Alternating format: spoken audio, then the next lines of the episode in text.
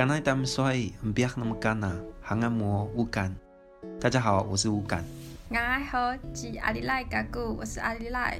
欢迎收听，原来如此。大家好，欢迎回到原来如此，我是乌干，我是阿里赖。啊，哦，阿里看起来很累。对，刚过完期中考，大家都过得还好吗？我我其实没什么要考，只是就越老越累。你才几岁？好，那我们回到正题，就是我们今天要聊的是，就是大家有听过普悠玛号吗？这个名词，就是我们在搭火车的时候就会搭那个普悠玛嘛。对，嗯。然后其实这个普悠玛呢，就跟我们今天讲的主题有关，就是卑南族，因为普悠玛就其实是卑南族他们其中一个部落的名字。对。就是南王部落的名字。嗯，那其实，在官方的统计上，现在卑南族大概有一万四千九百四十三人。对，然后他们大概算是多吗？其实不算多诶，就是这样讲来讲好了。以传统九族里面，九族啊，他们人数其实算很少很少的一群人。对，但是其实他们，嗯、呃，因为你有听过卑南王这个名词吗？嗯，就是他们。卑南族其实凭借着强大的巫术跟他们呃的制度以及他们的能力，他们其实不管是过去的资本或是之前的南王也好，他们其实都有各自在，就是他们像南王就是往花莲啊那一带呃发展，然后做出一个很大的那个卑南王国嘛，我在那边听听说过，但资本的话就往下发展，嗯、然后他们就。呃，征服也征服了很多，就是不同族群的部落。讲、嗯、征服有点奇怪啦，但是就是在当时的历史背景脉络下的确是这个样子。然后，所以其实你可以，你可以看到很多东海岸的，就是台东到屏东一带，他们那边海岸的，呃，不管是台湾族还是阿美族，其实都融合了很多卑南族的元素。嗯。我有听说过，嗯，而且他们生活那边是比较偏，就你刚刚提到台东嘛，嗯、算是比较平原的地带。啊、然后你刚刚有讲到，就是跟很多族群的接触，所以是主要是因为在平原比较容易跟，就大家都会普遍选择在平原先生活一番嘛，对，对对，比较方便，对对，然后所以他们就会比较多跟他们融合的文化，对对，像他们的制度上，他们有一个。会所制度，然后就是，其实他们也有类似那种年龄的分分级，就有点类似阿美族这样子。但是，因为他们就是在各个年龄层都会有各年龄层男生需要完成的事物，嗯，然后那个男生的聚会所其实是严禁女生进进入的。那那个聚会所的权力有点像一个政治或是一个军事组织的中心，嗯，然后但因为卑南族人口就比较少，所以他们就发展出了很多魔鬼训练的制度。然后让他们每一个人都可以变得很剽悍，然后而且他们在在听老人家，就是我是花莲出生的嘛，就是在听老人家讲，他们都会讲到卑南族的巫师其实非常非常的强大的。嗯，然后其实再跟大家简介一下，就是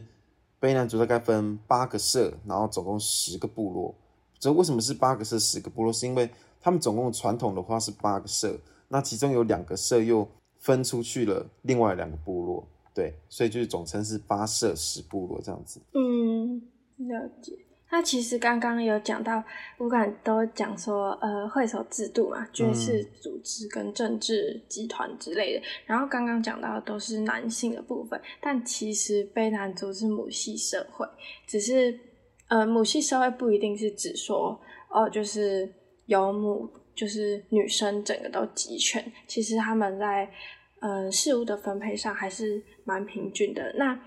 呃，我们之前其实有讲过原住民族的母系社会。那如果有兴趣的话，大家可以回去听。嗯、那这边还是跟大家就是再简介一下，呃，母系社会大概会有什么特质？嗯、基本上婚姻是会以男生入赘到女方家里为原则，但其实我们会常说，呃，像阿美族是母系社会，但这个性质就是入赘的性质在。现在这个阶段已经越来越式微了，就是还是会，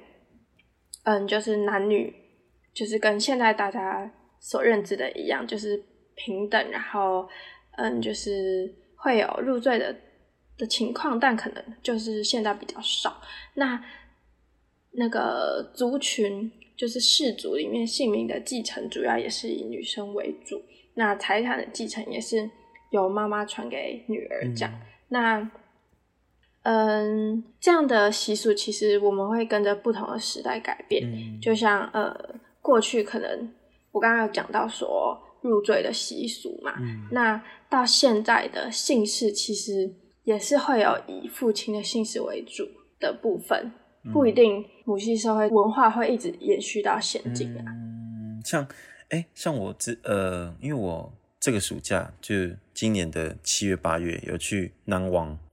待了六七天，嗯，那个就是课程嘛，然后我们就其实有非常的巨细靡遗去了解了整个卑南族的制度啊，然后包括整个卑南族，还有其他来帮我们上课，然后就是那时候才开始对卑南族有一些理解跟认识，嗯、对，然后这边的话就是想说，也大概跟大家介绍一下，就是卑南族大概的祭典，但因为可能每一个部落的传统或是祭典的保持不太一样。但我们这边就是大概介绍，但我们也不去指涉说这些祭典是归属于哪一个部落，然后哪一个部落有，哪一个没有。但我们就是大概的介绍。嗯、首先呢，就是年祭的部分，然后它其实是会整合非常多的祭典，然后包括猴祭啊、大猎祭等等的，然后之后就是年祭。然后其实年祭这个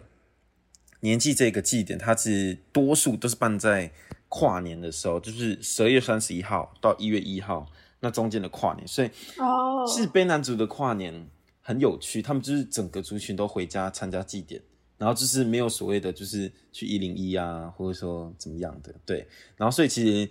可以在那边跟大家工商啊 分享一下，就是如果大家跨年啊，如果想要去看卑南族的通风年呃年纪的话，你们可以问问看身边有没有认识卑南族朋友，然后并且去问问看可不可以。去参加他们的呃祭典，去去去观，也不能讲观赏，就是可以。如果你真的有兴趣的话，可以先去询问看看可不可以参加，然后还是一样要尊重部落，对。然后之后，对，是，嗯，哎、欸，我有一个问题，就是年纪不是说很多系列活动的总称嘛？对。但你刚刚又说它是会办在十二月三十一号，那它是？嗯，所有的祭典都会在那一天都举行的吗？以我当时在南王上过课间，其实它的祭典的祭期是会拉的比较长一点，只是因为到现在来讲，我们其实因为上课啊，嗯、或是工作的关系，所以其实你懂意思吗？就是他们到最后只比较多数人都是参加那个最后的那个。十二月三十一到一一月一号的那个所谓真正那个年纪的那个主祭的部分，嗯、我不知道，就是以我观察来的来讲是这样子。嗯、然后其他像那时候有看到，就是他们可能前面准备的祭典，可能还是会有那些核心的人物在，但是参与的人数可能就没有那么的多，因为大家也都是被工作啊还有上学影响，所以就是会比较难以配合参与到这些祭典。嗯，那还有其他哪些祭典吗？嗯、我还有记得就是。除草完工祭，还有小米收呃小米收割割祭跟海祭，然后那个海祭的话比较特别，是跟他们小米的传说有关系。就是传说在贝南族，这也是在南王部落听到，就是传说在贝南族当中，他们如何拿到小米，是他们在就是他们其实是在蓝雨拿到了小米，当然中间很多细节我先不细讲，只是他们拿回来的方式很特别，就是。他们是把那个小米放在那个男生的包皮里面，然后之后有点是偷偷的把那个小米种拿回来了，oh. 对。但这中间还有很多细节，大家就是可以上网啊，或是其实网络上也有很多资料，大家可以去参考看看。嗯。嗯，那除草完工庆是在讲什么的内容？除草完工庆就是有点类似，就是大家彼此要有点类似，我自己觉得啦，我自己解读，我觉得它很像换工的概念，换工就是。你们每一个家都有小米，嗯、然后每一个家都需要除草，可是你不可能一个人就会完成你整个田地的除草嘛，嗯、对不对？所以部落就大家动员起来，就说那我们一家一户的帮大家除草，这样子，当然这样时时效就会比较快一点，你懂意思吗？嗯嗯嗯嗯嗯，我自己是有听说过小米收割机，因为它嗯比较有名的是都会有讲说那个秋千的故事，嗯、就是大家知道说。嗯，在小米收割季的时候，他们会荡秋千，然后传说是，就是如果秋千荡得越高，就会表示明年的小米收成会更好。对，嗯、这是我比较熟悉一点的庆典，像除草完工庆，我就第一次听到。真的吗？那跟大家分享，对，我就是之前没有听说过，因为很少有那种嗯庆这种庆典会归进祭典里面的感觉嘛。嗯，对，这感觉比较像是放松的一个性质，好像跟祭祀那种比较没有关系。但我觉得也不能这样讲了，是因为以前的祭典本来就是跟着生活走的，对，嗯，然后所以其实这个除草王公祭在对卑南族人来讲，其实有它一定的意义程度在，它其实是体现了他们一些，嗯、我自己觉得它是体现了他们换工啊，然后彼此的那个社会结构，还有彼此家庭联系的那个 relationship 的概念，你知道吗？呃、uh,，relationship 一定是啊。那我这边想跟大家分享一个，就是小故事、嗯、大家我们刚刚讲到说，普悠玛是嗯其中一个卑南部落的名字嘛。那嗯，在卑南族其实是为了配合台东过去古地名卑南密这个名字来命名的。所以说，卑南族其实是后来中华民国政府给嗯授予他们的一个名字。那其实耆老他们都没有听过这个卑南密的名字，他们就觉得普悠玛才是他们认定的名字。那普悠玛其实是南王社的名称，因为当时南王社就是在嗯整个嗯卑南文化里面是那个时期比较强盛的部落，所以大家就会以普悠玛来统称。那这个词是有什么意思呢？主要就是说团结。那讲到团结，就是会让这个。族群的性质就是我们刚刚有讲到说他们会跟很多文化相互交流嘛，嗯，所以这个团结是可以让他们在临近大族的包围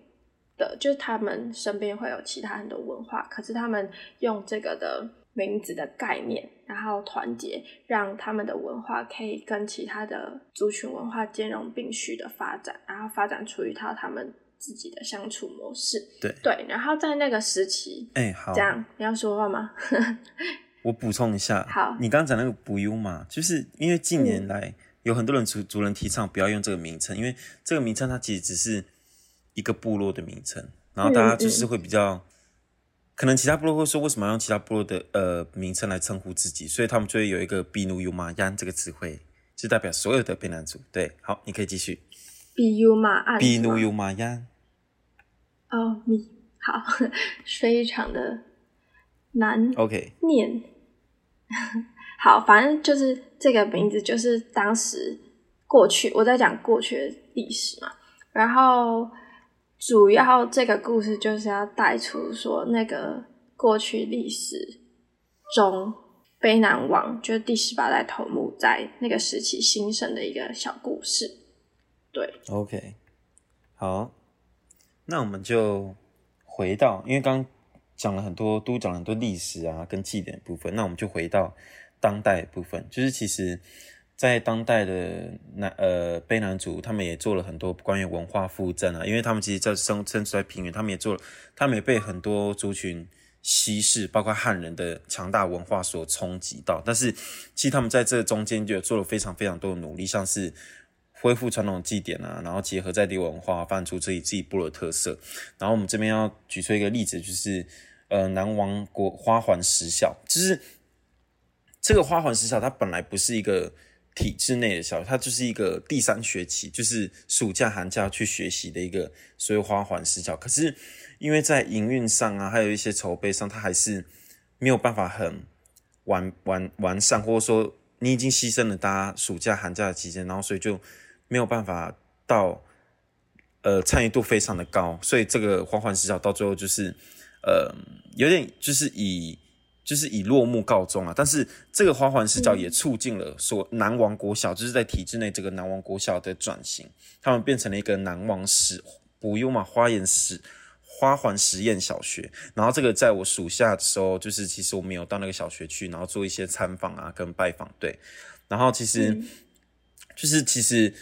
现在很多的部落的国小都变成了实验小学，其实就是要结合部落的传统文化跟部落的传统的记忆，然后去跟当代做一个接轨，让同学从自身族群的主体的文化去认识其这个世界。对，然后它其实是结合在地的文化，然后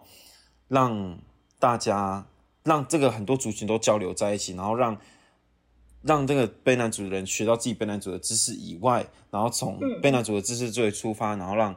所有的知识都可以以卑南族的知识的方式去吸收，然后去让自己主民族的主体性更能够展现出来。对，然后嗯，对，嗯，我觉得很有趣，就是